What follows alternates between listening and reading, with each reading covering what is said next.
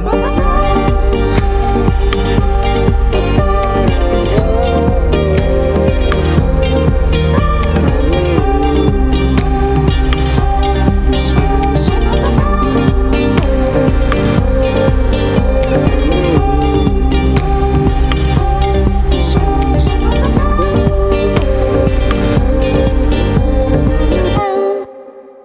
Toutes, bonjour à tous, bienvenue dans cette nouvelle émission de la Méridienne. Merci beaucoup à Imran pour m'avoir passé le flambeau.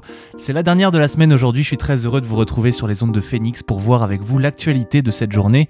Aujourd'hui on fait un zoom sur le serment de Romainville. J'ai deux euh, interviews pour parler du sujet. La première de Léo Barré, l'un des initiateurs de cette démarche que je vous expliquerai tout à l'heure. Et ensuite un maire, Lionel Marie, maire de Blainville-sur-Orne, qui est signataire de ce serment. Il nous expliquera en quoi la fonction de maire est essentielle dans la vie politique et en quoi elle pèse même sur l'élection présidentielle. En fin d'émission, nous retrouverons Johan qui nous livrera une, belle chronique sur l'histoire du féminisme en cette journée internationale des violences euh, sexistes et sexuelles. Et avant toute chose, prenons un peu de temps pour faire le tour de l'actualité.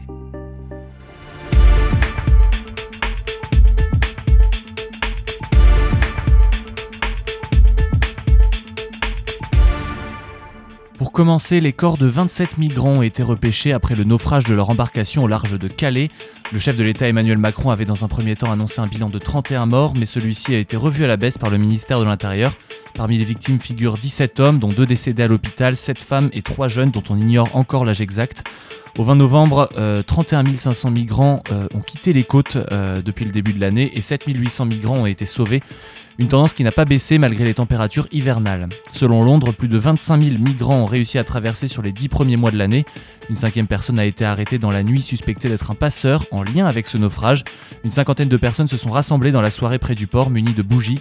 Darmanin, assassin, a du sang sur les mains, ont-ils notamment scandé. Euh, le ministre de la Santé, Olivier Véran, est actuellement en train de s'exprimer. C'est un avis émis ce matin de la Haute Autorité de la Santé euh, qui recommande une troisième dose de vaccin anti-Covid dès l'âge de 18 ans qui nécessite cette annonce. Dans un avis rendu seulement 6 jours auparavant, euh, donc le vendredi, la Haute Autorité de la Santé préconisait que la dose de rappel soit faite à partir de 40 ans, 6 mois après la dernière injection, mais elle a décidé d'abaisser ces délais car la reprise de l'épidémie est encore plus forte qu'attendue, explique-t-on dans, dans un nouvel avis. La Haute Autorité de la Santé se base notamment sur les projections de l'Institut Pasteur qui évalue la réduction du pic des hospitalisations si on administre la dose de rappel à partir de 18 ans. Selon la HAS, cette réduction est de 39% si le rappel est fait 6 mois après la dernière injection et passe à 50% si le rappel est fait à 5 mois.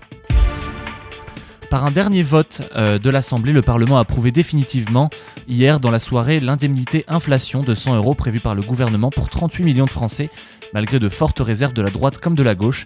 Cette indemnité annoncée fin octobre doit être versée aux salariés, indépendants, retraités, chômeurs, allocataires des minima sociaux et encore étudiants boursiers percevant moins de 2000 euros net mensuels. Cette prime défiscalisée sera versée en une seule fois et automatiquement dès fin décembre par les employeurs aux salariés et, début 2022 pour les autres catégories sans besoin d'aucune démarche. Droite et gauche ont critiqué de concert une injustice. En, effet, la prise en compte du seul revenu individuel pour le versement de la prime et non du revenu du ménage, car une mère célibataire percevant 2050 euros mensuels ne touchera pas l'indemnité.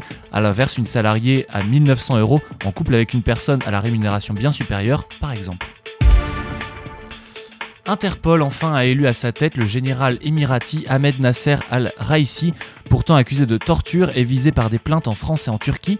La fonction de président est essentiellement honorifique, certes, le vrai patron de l'organisation étant son secrétaire général, mais des organisations de défense des droits de l'homme et des élus européens s'étaient opposées à l'élection d'Ahmed Nasser al-Raisi, estimant qu'elle porterait atteinte à la mission d'Interpol. Le président d'Interpol, désigné pour 4 ans, occupe ses fonctions à temps partiel et de façon bénévole, tout en conservant ses fonctions dans son pays d'origine. L'ONG euh, Gulf Center for Human Rights accuse euh, dans l'une de ses plaintes le général émirati d'actes de torture et de barbarie contre l'opposant Ahmed Mansour, détenu depuis 2017 dans une cellule de 4 mètres carrés, sans matelas ni protection contre le froid, ni accès à un médecin, à l'hygiène, à l'eau et aux installations sanitaires. Vous écoutez La Méridienne sur Radio Phoenix. Voilà pour l'essentiel de l'actualité. On va maintenant euh, parler un petit peu de ce serment de Romainville que je vous expliquais en préambule de cette émission. Une centaine de maires, principalement de gauche, qui ne souhaitent pas parrainer euh, de candidats à l'élection présidentielle 2022 tant qu'il n'y a pas d'union à gauche, se sont eux unis pour euh, une primaire populaire, pour une candidature écologique, démocratique et sociale. Et alors que plusieurs personnalités politiques se sont déclarées candidates à la présidentielle d'avril prochain, aucune de ces personnalités ne semble aujourd'hui en mesure de se qualifier pour le second tour selon les sondages. Et si une majorité de sympathisants de gauche souhaitent l'union, ils ne la croient pas possible. Alors je vous propose de, d'écouter ce en quoi consiste ce serment via une interview, celle de Léo Barès, que j'ai eu au téléphone hier, qui nous présente le projet du serment de Romainville. Alors je suis avec euh, Léo Barès, donc initiateur de la primaire populaire et du serment de Romainville, donc un serment qui réunit des élus qui n'accorderont leur parrainage qu'au moment où les conditions seront réunies pour le faire. C'est en tout cas ce qui est écrit sur, euh, sur le site. Euh, ça consiste en quoi ces conditions? Quelles sont-elles? Il s'agit du rassemblement. Les conditions, c'est le rassemblement le, plus large possible. on voit bien qu'on est dans une situation où les sept candidatures de la gauche et de l'écologie plafonnent à 8-9% des intentions de vote maximale. Or, euh, l'accès au second tour, il est euh, aujourd'hui à 18-19%. Donc pour ces raisons-là, il faut il faut une candidature euh, forte qui puisse qui puisse rassembler un maximum de, ces candidatures et, qui se donne les moyens d'accéder au second tour. Et donc en cela, vous avez voulu faire entre guillemets pression sur le, le système des parrainages des maires de France. Est-ce que faire participer les maires de France, c'est un nouveau moyen de pression justement? Est-ce qu'ils ont déjà eu autant de pouvoir sur l'élection suprême?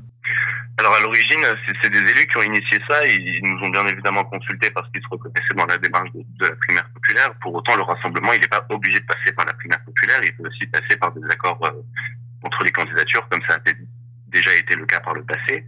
Et donc euh, ces élus, notamment le maire de Romainville, ont pris l'initiative de, proposer cette idée de suspendre le parrainage. Et c'est effectivement quelque chose qui n'a jamais eu lieu dans une autre république, il me semble. Euh, et donc c'est le important. On voit déjà qu'il y a des candidats qui, euh, qui, ont du mal à récolter euh, leur parrainage en l'état. Jean-Luc Mélenchon s'en est plein. Euh, Yannick Jadot, c'est pas tout à fait acquis. Pour le Parti socialiste, c'est plutôt acquis parce qu'ils ont de nombreux élus. Euh, et pour le Parti communiste, ça s'annonce difficile aussi. Pour rappel, depuis 2007, c'est-à-dire aux élections de 2012 et 2017, le Parti communiste faisait candidature commune avec avec soit le parti de gauche, soit la France Insoumise. Et donc Jean-Luc Mélenchon avait pu récolter le nombre de parrainages qu'il lui fallait grâce à cette coalition euh, Parti communiste et Front de gauche ou la France Insoumise. Donc c'est inédit. Et, euh, c'est un moyen important. Euh, on sait parce qu'il y a eu des réactions fortes de la part des partis. Euh, Jean-Luc Mélenchon s'en est plaint. Alors il l'a dénoncé comme étant un outil antidémocratique, euh, ce qui est paradoxal parce qu'on pourrait dire que la manière que, que Jean-Luc Mélenchon a de présenter sa candidature peut être antidémocratique. Il n'y a pas eu d'investiture particulière. Et euh, Europe Écologie Les Verts a aussi euh, fait pression sur ses élus euh, pour qu'ils parrainent Yannick Jadot. Ils ont appris qu'il y avait certains élus de, leur parti qui avaient refusé de parrainer Yannick Jadot et qui, avaient signé le Romainville. Alors après, le, grand problème de, la gauche dans cette élection, c'est que pour le moment, aucun vrai candidat se dégage et aucune figure peut faire, en l'occurrence, office de leader pour, la gauche. Est-ce que il y a un candidat qui se dégage aux yeux de, la majorité des maires qui sont associés et de vous-même et dont vous aimeriez qu'il soit le leader d'une union Absolument pas, c'est pas notre ligne politique, euh, c'est pas nos ambitions, nos préférences personnelles n'ont pas à, s'introduire dans cette démarche-là, ni les préférences des élus. En soi, les élus, ils reçoivent toutes ces demandes de parrainage, ils ont sûrement des préférences, mais ils perçoivent bien que ça sert à rien de parrainer une candidature qui ne pourra pas accéder au second tour quoi qu'il arrive. Leur objectif à eux, c'est qu'il y ait un, vrai changement, qu'on puisse euh, proposer une alternative à ce qui s'est passé pendant cinq ans. Euh, et donc euh, la priorité pour eux, c'est de se donner les chances d'accéder au second tour. C'est pas de mettre en avant leurs préférences personnelles pour telle ou telle candidature. Et est-ce que vous, considérez que est-ce que vous considérez que l'alliance de, plusieurs candidats de la gauche ne serait pas finalement une un, recul quelque part par rapport à, ce qui peut être fait, parce que c'est aussi ce qui fait le, sel d'une élection présidentielle, c'est le, conflit des idées et le conflit des, programmes euh, de, chaque candidat. Est-ce que vous pensez que, l'union de, l'ensemble de ces candidats ne serait pas contre-productif par rapport à un vrai projet que des gens auraient envie de défendre? Alors certes, ça pourrait ça pourrait permettre aussi euh, effectivement une, accession au second tour qui soit plus, plus, plus certaine, mais euh, est-ce que vous pensez qu'il n'y a pas un conflit aussi euh, euh, fondamental, limite philosophique, dans, dans, cette démarche? On a tout, à fait envie que le débat d'idées existe, mais le débat d'idées au sein de la gauche n'existera pas si la gauche n'est pas en position de force. Ça fait cinq ans que le Parti Socialiste, la France Insoumise et l'Europe Écologie Univers se tirent dans des pattes mais tout ça pour euh, cumuler 60 députés à l'Assemblée dont les amendements sont systématiquement rejetés dans, euh, à l'Assemblée. Donc il n'y a pas de débat d'idées en l'heure actuelle. Il y a des petits candidats, des petits partis qui se disputent pour exister, mais qui ne peuvent pas faire vivre leurs idées parce qu'ils ne sont pas en situation de les mettre en avant. Donc si on arrive à avoir une candidature de rassemblement, le but c'est qu'il y ait un équilibre euh, à l'intérieur de ce rassemblement qui puisse faire exister un débat riche sur les idées et que se dégagent euh, sur la base de ces dissensus des propositions constructives qui vont nous permettre d'aller de l'avant. Mais jamais ce ne sera possible si on est dans cette situation encore où n'importe quelle contestation sociale euh, est confrontée à de la répression, euh, que ce soit dans la rue ou une silenciation totale dans l'hémicycle. On sait que dans votre mouvement, il y a énormément de, bah, je, le disais en, préambule de, cette interview, il y a beaucoup de maires qui s'allient aussi dans ce projet. On sait que l'association des maires de France, elle est très, elle forte aussi euh, d'un point de vue politique. Est-ce que aussi euh, ce, que, ce que ces élus attendent en, toile de fond, ce ne serait pas aussi euh, des, plus grandes prérogatives, peut-être de financement ou de pouvoir qui soient plus, plutôt délégués aux maires et qui soient un petit peu plus décentralisés plutôt qu'un un projet global qu'ils attendent de pouvoir soutenir? Oui, il y a beaucoup de, parmi les signataires, il y a beaucoup de maires de, de, petites communes notamment qui, euh, qui sont inquiets de, du niveau de centralisation, qui sont inquiets que, que le rôle des conseils municipaux, euh, des conseils municipaux soit, soit substitué à l'existence simplement d'un maire dans une ville et puis que toutes les décisions soient prises dans les intercommunalités ou dans les départements ou les régions. Euh, ce qui est une forme de décentralisation, mais en même temps une forme de centralisation au niveau même des territoires. Donc, donc ils sont insatisfaits de ça. Et puis, euh, il y a une précaution à avoir sur la décentralisation, parce que ce que l'État a fait ces derniers temps, c'est décentraliser les compétences sans décentraliser les moyens. Donc, euh, les, collectivités territoriales se retrouvent plus à gérer, avec moins de moyens, et à devoir faire l'aumône euh, au gouvernement pour récupérer euh, telle ou telle part de financement, ce qui inclut du coup une grosse dépendance politique euh, à, des organismes centralisés, et ce qui les resserre dans, dans les divergences qu'ils peuvent exprimer politiquement à l'échelle du territoire.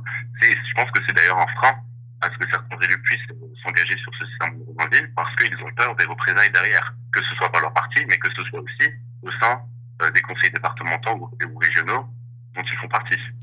Et euh, dernière question pour, euh, pour terminer cet entretien, est-ce que euh, déjà vous êtes, euh, vous êtes confiant pardon, sur, le, sur la réussite du projet que vous êtes en train de mener? Et est-ce que vous attendez encore beaucoup, de, beaucoup d'arrivées au sein du serment ou est-ce que, est-ce que vous êtes en train de plafonner à l'heure actuelle? Non, ça avance, euh, ça avance. Alors après, c'est un travail de fond parce qu'il faut aller chercher des élus. On n'est pas un parti, on est, euh, on est une association qui est née il y a six mois, donc on a des moyens euh, qui vont avec cette, cette petite durée, cette petite durée de vie. Puis on est aussi une association qui a vocation à, à se retirer une fois que, une fois qu'une candidature de rassemblement est obtenue, une fois qu'on envoie sur la vraie campagne.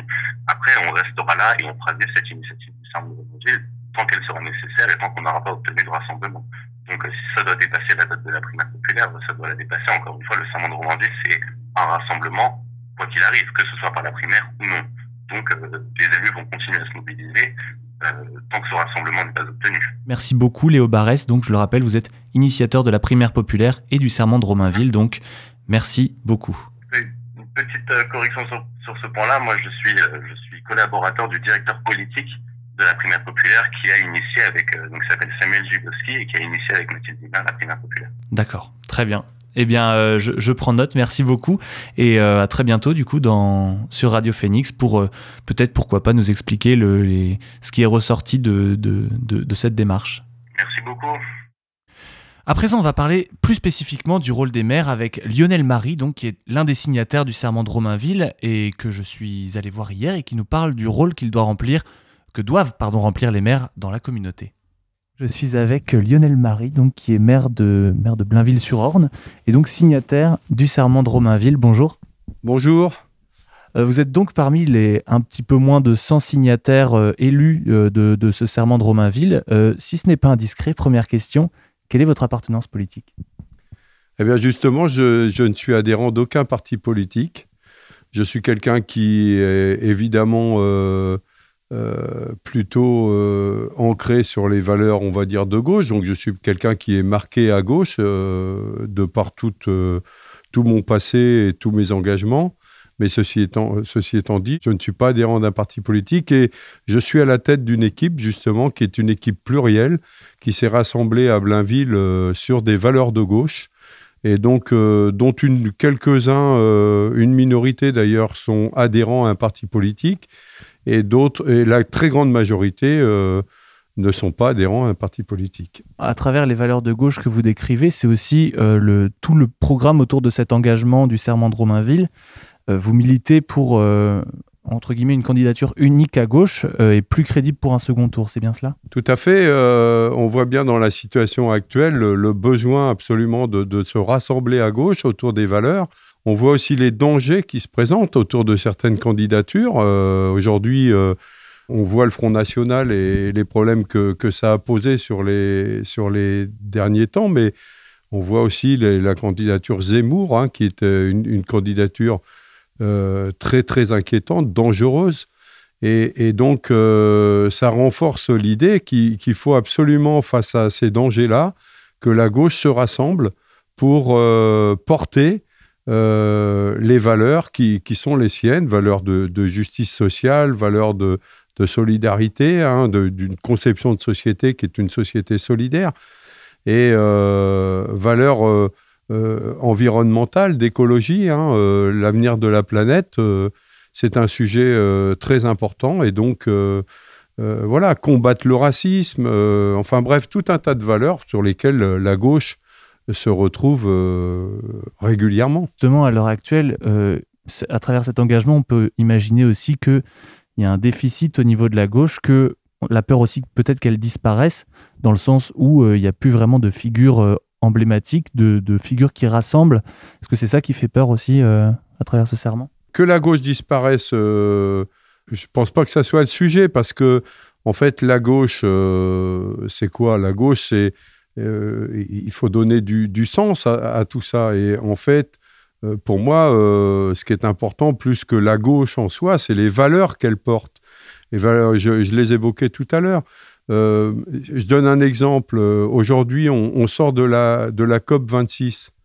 J'étais il, y a, une dizaine de jours, 15 jours, à une manifestation à Caen pour euh, porter euh, un certain nombre de messages forts sur l'avenir de la planète, puisqu'on voit que la COP 26 a été un échec globalement et que finalement les, grands groupes, le marché prédominent finalement hein, sur, sur les valeurs qu'on porte eh bien, euh, finalement, à ce rassemblement, euh, tous les partis politiques de gauche étaient présents. Il n'a pas fallu euh, beaucoup de discussions pour que je retrouve les, représentants du Parti socialiste, du Parti communiste, etc. Tout le monde était là. On voit bien que sur des, des, sujets de fond, la gauche est, capable de, se rassembler au-delà de ces différences, de ces particularités, qui pour moi d'ailleurs, de toute manière, sont plus une richesse qu'un problème. Parce que la, la la différence, euh, la pluralité, c'est une richesse, il faut l'accepter.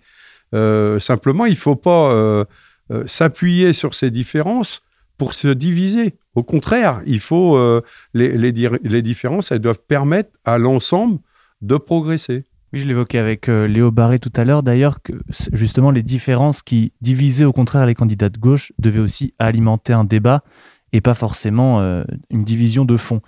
Comment ça se passe en termes purement techniques au sein de, au sein de cet engagement euh, Comment est-ce que vous participez activement dans la démarche euh, C'est une démarche nouvelle. Hein. Je rappelle que l'engagement, c'est officiellement, c'est octobre. Euh, donc on est, on est dans, dans les, les, prémices de quelque chose. On, on, cherche à rassembler large autour, et pas seulement des élus. On est 90, 90 maires, effectivement, mais beaucoup plus d'élus déjà engagés dans cette démarche, et puis un certain nombre de citoyens autour de ça. Donc l'idée, c'est de porter une démarche qui va, qui va permettre de peser sur euh, le spectacle désolant qu'on voit des candidatures à gauche qui partent dans tous les sens. Donc on cherche à peser pour faire en sorte que finalement cette démarche, cette, volonté de rassemblement euh, s'impose et, qu'à terme, euh, je puisse, moi, comme maire, par exemple, euh, effectivement euh, apporter ma signature à cette euh, candidature. ceci étant dit, il y a toute une organisation qui se met, qui se met en place. On a des comités de pilotage tous, les, tous les jeudis à 13h et on, a des échanges par, par mail, etc., hein, bien sûr, euh, qui permettent effectivement de, travailler et de développer cette démarche-là. Ça fait aussi que les maires et les, élus en général peuvent se sentir plus impliqués dans, cette euh, élection qui approche. Est-ce que cette signature, c'est justement aussi un moyen de lancer un message sur le rôle que les maires, également des, petites villes, des villages, ont à jouer sur, dans la vie politique et dans les élections euh, qui, arrivent? Tout à fait. De, toute manière, déjà, on voit bien que dans dans la Constitution, telle que l'élection présidentielle est prévue, les maires ont un rôle éminent, puisqu'on doit effectivement apporter notre signature et que le candidat qui n'a pas les 500 signatures ne peut pas se présenter. Donc on a un rôle qui est, évidemment important. Ceci étant dit, c'est aussi l'occasion d'apporter des messages du terrain. Et, on sait qu'aujourd'hui, sur les grands problèmes qui sont posés dans, le pays, euh, c'est bien à partir du terrain qu'on doit, euh, qu'on doit raisonner. Je prends l'exemple des services publics, par exemple. Euh, moi, à Blainville, j'ai mon problème avec la Poste aujourd'hui. La Poste qui se désengage de plus en plus. Euh, est-ce que oui ou non, on veut une société qui soit une société qui, soit vraiment solidaire, construite autour des services publics, pour que l'État soit présent au quotidien dans les services qui sont les, plus importants euh, du quotidien?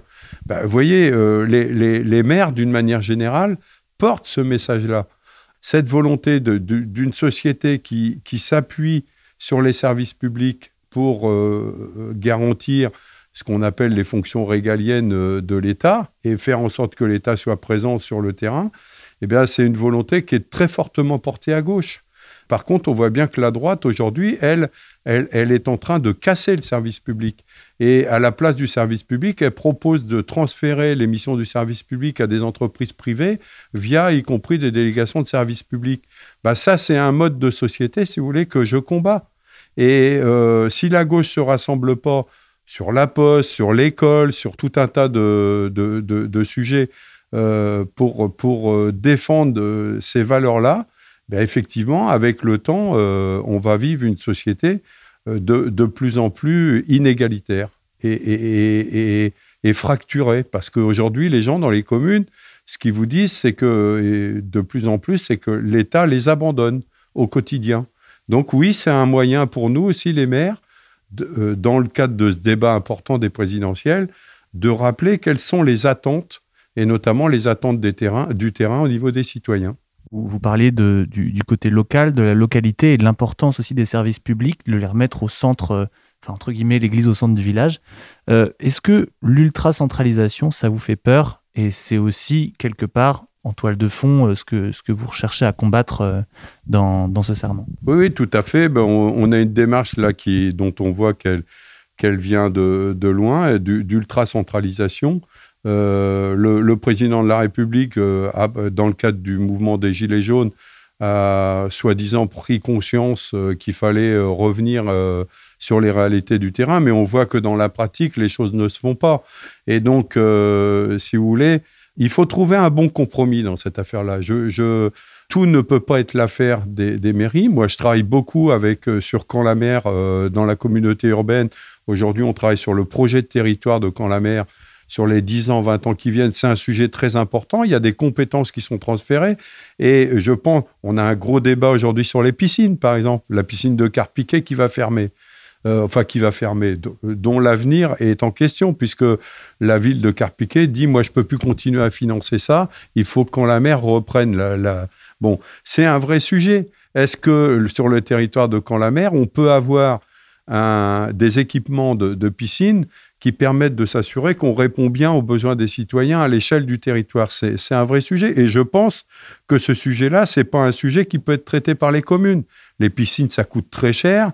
C'est des équipements importants qui doivent, être, euh, qui doivent aussi euh, être, euh, j'allais dire, rentabilisés. Il ne s'agit pas de mettre l'argent par, les fenêtres. Hein. Donc, oui, il y a des compétences qui peuvent être assumées en commun au sein d'un territoire, et dans Camp-la-Mer en particulier. Mais il, faut, trouver le bon, euh, le bon compromis qui permette aux citoyens dans les communes, bah, effectivement, de, s'assurer de, la vie du quotidien. Et puis, à d'autres échelles, effectivement, de, traiter les choses. Moi, je ne suis pas pour que la gendarmerie soit installée à Blainville, forcément. On travaille bien avec la gendarmerie de Ouistreham, mais on dépend de Ouistreham. les choses se, font. Mais là aussi, on voit que sur la gendarmerie, on est en train d'éloigner du terrain. Ça pose des problèmes et il faut à un moment donné trouver le bon compromis. L'État a tendance aujourd'hui à, s'accaparer euh, l'ensemble des choses, donc à centraliser. Et ça, c'est pas possible. Et il faut trouver le, le juste milieu. Pour euh, revenir au, sujet de l'élection, qui est quand même le sujet principal du serment de Romainville, euh, dernière question, est-ce que vous pensez euh, que des mesures éventuellement, selon le candidat qui sera élu, qui viseraient à renforcer le pouvoir que vous, les maires par exemple, ou, les, communautés de communes, le département, ont sur la vie politique et sur les élections, ça pourrait aller dans le bon sens. Alors j'ai par exemple l'idée d'une augmentation euh, éventuellement de parrainage requis par candidat, ce qui permettrait un ramassage plus important, ou alors peut-être une, systématisation des, primaires démocratiques. Est-ce que vous pensez que ce genre de mesure, une refonte peut-être politique, c'est aussi quelque chose de nécessaire et ça éviterait qu'on arrive justement à devoir créer éventuellement des associations et, des, et, ce genre de choses Sur le fond, je vais vous dire, euh, moi personnellement, je pense que la, constitution euh, actuelle, elle a, elle a vécu. Et la Ve République, il faut, euh, il faut lui faire succéder, la faire succéder par la Sixième République. Il faut repenser la Constitution. Je pense, moi, personnellement, que le président de la République aujourd'hui a beaucoup trop de pouvoir. Je pense que l'Assemblée nationale, par exemple, n'a pas assez de pouvoir. Je rappelle que l'Assemblée nationale, elle représente le peuple. Et que malheureusement, au jour d'aujourd'hui, le président de la République, il peut imposer quasiment tout ce qu'il veut à l'Assemblée nationale. On a un vrai problème. Donc euh, fondamentalement, effectivement, il faut refonder. Il faut euh, repenser la Constitution, retravailler la Constitution pour permettre, encore une fois, les bons équilibres, parce que euh, que ça soit au niveau national, mais aussi au niveau européen. Vous savez, aujourd'hui, l'Europe, moi, je suis un ancien membre du Conseil économique, social et environnemental. J'ai siégé pendant des années au Palais, au Palais d'Iéna. J'ai travaillé sur des dossiers pour le gouvernement. Et je peux vous dire, sur le dossier européen, je vois bien ce qu'est le pouvoir de l'Europe. Sauf qu'à un moment donné, euh, là aussi, il faut repenser les choses. Quand je vois ce qui se passe sur EDF, par exemple sur l'énergie, quand vous voyez que EDF, décision européenne, euh, vend son électricité à un prix qui est, en dessous du prix coûtant, pour que ça soit des, organismes privés qui revendent à, des prix, alors là, euh, très importants, aux, citoyens, c'est pas normal. Quoi. Je veux dire, il faut remettre en cause ces systèmes qui sont des, systèmes où on cherche euh, finalement à faire euh, profiter le marché, quoi. Et ça, c'est c'est pas possible. Donc, je, pour répondre à votre question, je, pense que la Ve République, elle a, elle, a vécu, et donc euh, il faut retravailler sur tous ces sujets. Alors, est-ce que c'est plus de signatures, etc. Bon, moi, je n'ai pas d'avis forcément arrêté sur, sur la question. Je pense qu'il faudrait effectivement reposer les sujets et permettre effectivement de, de, redonner plus de place aux citoyens, ça c'est clair. Moi, je le dis à Quand la mer sans arrêt. Hein. Quand la mer, c'est un gros machin euh, important, qui a des compétences, mais où le citoyen est très loin de tout ça et où euh, il est très difficile. D'ailleurs, on en discute actuellement dans le cadre du projet de territoire. Donc euh, voilà, à tous les niveaux, il faut reposer effectivement cette question. Mais je pense que le, temps euh, et les politiques qui ont été mises en œuvre ont, amené effectivement à euh, renvoyer à l'échelle du gouvernement et de, l'État des sujets qui, maintenant échappent aux citoyens, ce qui fait qu'on a cette fracture et qu'on a cette montée du Front National, etc. Et, cette situation de, gens qui désespèrent euh, qui s'enferment euh, chez eux, quoi, par rapport, euh, parce qu'ils se retrouvent plus dans la société. Merci beaucoup, Lionel Marie. Je le rappelle, vous êtes maire donc de Blainville-sur-Orne et vous êtes aussi signataire du serment de Romainville. Merci beaucoup. Merci. Merci beaucoup à Léo Barès et Lionel Marie d'être intervenus dans cette émission pour nous parler donc, parler donc de cette démarche étonnante qu'est celle du serment de Romainville. Pour finir cette émission, on va passer un moment avec Johan qui nous prévoit une chronique très intéressante sur la lutte menée pour casser les inégalités en tout genre et les différentes vagues de féminisme. Vous écoutez La Méridienne sur Radio Phoenix. Bonjour Joanne. bonjour Edgar et bonjour à toutes et à tous. Nous sommes aujourd'hui le 25 novembre et c'est cette date qui en 1999 a été désignée comme la journée internationale de lutte contre les violences faites aux femmes. Et à ce titre, samedi dernier, des marches contre les violences sexistes et sexuelles ont eu lieu dans toute la France suite à l'appel du collectif Nous Toutes collectif. Nous toutes, alors ici, il s'agit non seulement de dénoncer les violences sexuelles et sexistes, mais aussi d'interpeller les candidats à la présidentielle. À quelques mois de cette échéance, le collectif entend dénoncer le décalage entre les discours et la réalité. Il faut cependant souligner que la date du 20 novembre est celle de la journée mondiale du souvenir trans, journée de recueillement et d'action à la mémoire des victimes de la transphobie. Je pense qu'en France, il n'avait jamais eu autant de victimes, des personnes trans assassinées, des personnes trans qui se sont suicidées. Cette année, les deux événements ont eu lieu le même jour, coïncidence de calendrier qui soulève des enjeux primordiaux. Ces conditions ne permettent en effet pas de laisser de l'espace médiatique pour les deux causes. Rassembler les deux événements a pu être une possibilité puisque les causes se recoupent, mais le risque d'invisibiliser les violences transphobes était bien trop grand. Il a également été évoqué euh, de décaler la manifestation Nous Toutes au dimanche ou au samedi de la, semaine suivante. Euh, mais dans la grande majorité des cas, la manifestation Nous Toutes s'est tout de même déroulée le samedi.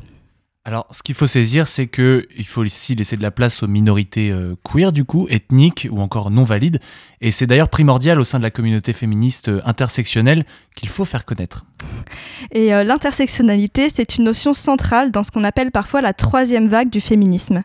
On entend beaucoup parler de ces trois vagues afin de périodiser le mouvement féminisme, parfois même de la quatrième vague, mais ces notions ne sont pas tant utilisées en France et elles restent floues pour la plupart, et c'est pourquoi je vous propose aujourd'hui une très brève analyse de ces vagues. Tout d'abord, la volonté d'obtenir une meilleure éducation des femmes et la conviction que les stéréotypes sexistes ne sont pas naturels ne sont pas des idées nouvelles au XIXe siècle.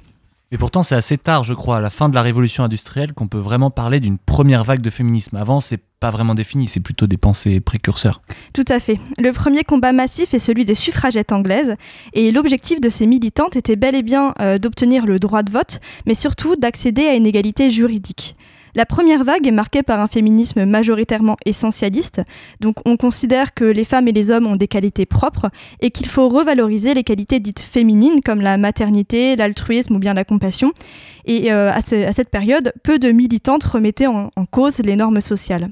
Ensuite, on parle d'une seconde vague à partir de 1970. Après-guerre, les femmes accèdent plus amplement au marché du travail et aux études supérieures, et dans la continuité de mai 68, les militantes sont porteuses d'un féminisme dit radical, en opposition directe à la domination masculine. Elles revendiquent le droit à disposer de leur corps, notamment à travers de la contraception ou de la légalisation de l'avortement. La troisième vague se développe dès les milieux des années 1980 aux USA avec le black feminism et l'intégration des discours LGBTQI+. Cette vague est donc marquée par l'intersectionnalité, terme théorisé en 1991 par la juriste Kimberly Crenshaw, qui met en lumière et dénonce les discriminations particulières que vivent les femmes noires celle-ci euh, étant à la fois victime du sexisme, du racisme, mais également d'une discrimination propre au fait d'être une femme noire. Bien sûr, cette théorie s'applique pour toutes les autres discriminations systémiques. Mais aujourd'hui, on se, place parfois encore dans la, troisième vague, mais je crois savoir que certaines militantes, et tu en parlais tout à l'heure, évoquent le développement d'une quatrième vague. Oui, la quatrième vague aurait vu le jour après le mouvement argentin, argentin pardon, Ni Una Menos en mai 2015, puis en 2017 avec les hashtags MeToo et Balance ton port en France. Elle serait donc centrée plutôt sur les violences sexistes et sexuelles, et euh, d'autres militantes évoquent le rôle des réseaux sociaux dans le développement de cette vague. Je vous propose maintenant de réfléchir à l'utilisation même de cette métaphore et à ses limites, et ce, à partir des réflexions de Bibia Pavard, qui est historienne des féminismes. La vague en elle-même représenterait la montée en puissance du mouvement, tandis que le creux de la vague euh, imagerait les retours en arrière importants. Et dans un sens, cette métaphore permet de souligner aussi bien les ruptures et les continuités de l'histoire des féminismes, puisqu'on voit bien qu'il y a plusieurs discours féminismes différents euh, à travers le temps, mais aussi que toutes ces vagues sont héritières les unes des autres. Cependant, si elle permet de souligner l'évolution du mouvement, cette métaphore ne permet pas de souligner la diversité des discours existants au sein même de chaque vague. Euh, de plus, ces vagues sont loin de représenter l'évolution des féminismes à l'international. Elles sont totalement occidentalocentrées, pardon, et euh, elles ne tiennent peu compte des avancées dans d'autres parties du globe.